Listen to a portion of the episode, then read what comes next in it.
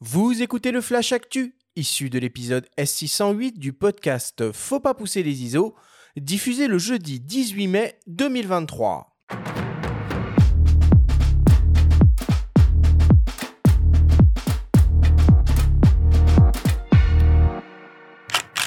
Cette semaine, dans le Flash Actu, Nikon lance un nouveau boîtier haut de gamme, Canon annonce une nouvelle caméra pour le vlogging et Tamron décline son 11-20 mm en monture Fujifilm X.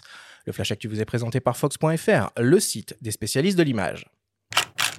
Il était attendu et enfin une réalité. Nikon vient d'annoncer le Z8, un nouvel hybride professionnel, l'héritier du réflexe D850 et le petit frère du Z9.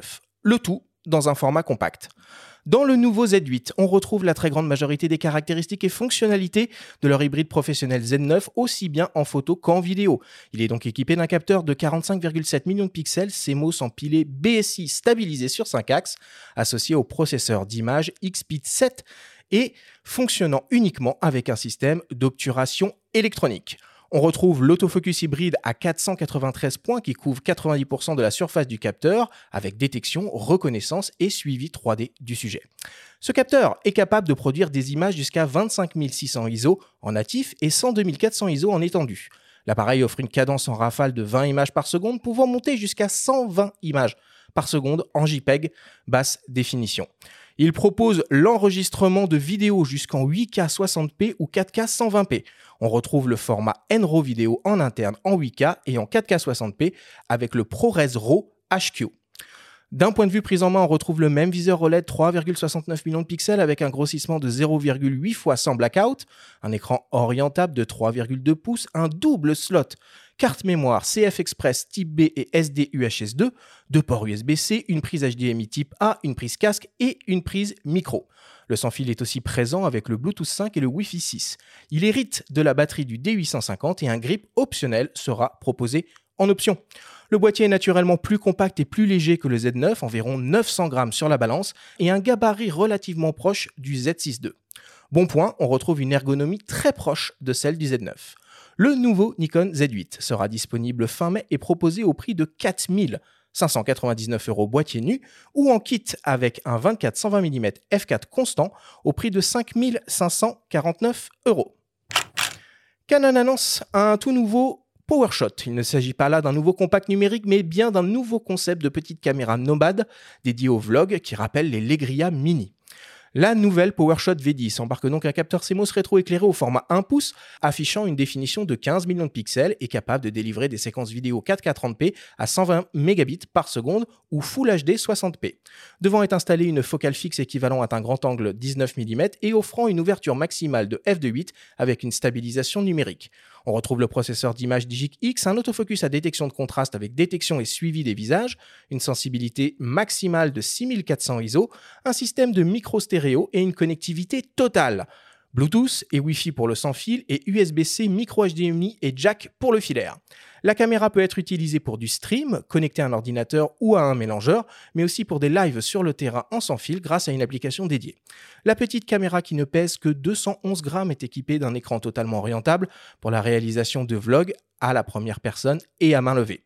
La nouvelle Canon PowerShot V10 sera disponible en juin et proposée au prix de 449 euros. Et enfin, pour terminer, Tamron continue de développer sa gamme d'objectifs hybrides APS-C en monture Fujifilm X. Aujourd'hui, l'opticien annonce l'arrivée imminente d'un zoom grand angle 11-20 mm à ouverture constante f2.8, équivalent donc à un 16,5 30 mm.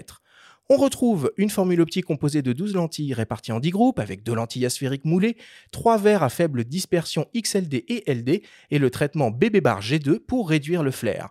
L'objectif est équipé d'une motorisation autofocus pas à pas silencieuse RXD, agile en photo comme en vidéo et, offre une distance minimale de mise au point de 15 cm en position grand angle et donc un rapport de grossissement maximal de 0,25 fois. L'objectif est compact avec une longueur de moins de 9 cm et léger avec 335 grammes sur la Il bénéficie d'une construction tout temps. Le nouveau Tamron 11-20 mm f2.8 DI3 ARXD sera disponible le 30 mai et proposé au prix de 899 euros.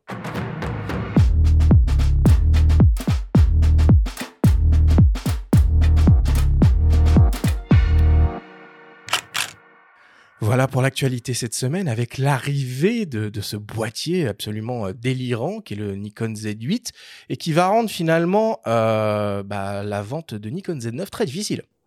Euh, probablement. En tout cas, c'est un choix fort de Nikon de positionner un boîtier bien moins cher, c'est-à-dire environ 1500 euros moins cher que son navire amiral, le Z9, avec des caractéristiques très proches de ce dernier, voire identiques, à mmh. l'exception de l'absence de poignée voilà, c'est ça. C'est ça, de la, de la, batterie, parce que les performances de Rafale sont euh, identiques. Il n'y a pas d'obturateur euh, mécanique non plus. C'est même un petit peu mieux, parce qu'au niveau de l'autofocus, ils ont amélioré ce qu'était capable de faire le Z9, a priori. Oui, et ça, c'est pas très grave, puisque ça veut dire probablement que le firmware du Z9, qui est identique, pourra être mis à jour dans les prochains mois. En tout cas, c'est intéressant et tous les gens qui aimaient le D850 réflexe, qui est par beaucoup considéré comme le meilleur euh, réflexe jamais conçu. Ça se discute, ça se discute. Ça. Et on peut en discuter. On, en discutera avec les canonistes et les amateurs de Sony et autres. Euh, c'est une super nouvelle. Ouais.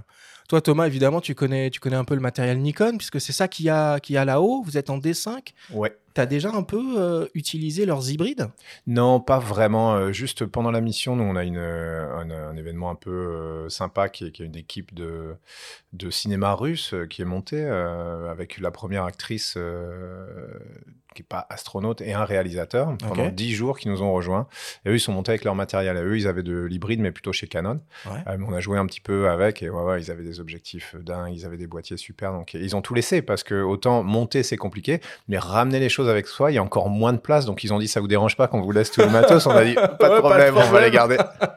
Et par contre, il n'y avait pas euh, Tom Cruise qui voulait euh, tourner un film à bord de l'ISS Oui, aussi, ouais, ouais, ça c'est un peu un serpent de mer. On en entend parler depuis euh, des années. Et je pense que les Russes ont voulu aussi leur couper l'herbe sous le pied. Hein, ah, la guerre froide continue. la guerre froide continue. Ça s'organise vraiment, ça, un tournage sur l'ISS C'est eh ben, envisageable. ça. Les, les, Russes l'ont fait. Si, tu me demandes vraiment, moi, est-ce qu'il y a un intérêt majeur maintenant, aujourd'hui, avec ce qu'on peut faire en studio, avec des effets spéciaux? Je pense pas qu'il y en ait un.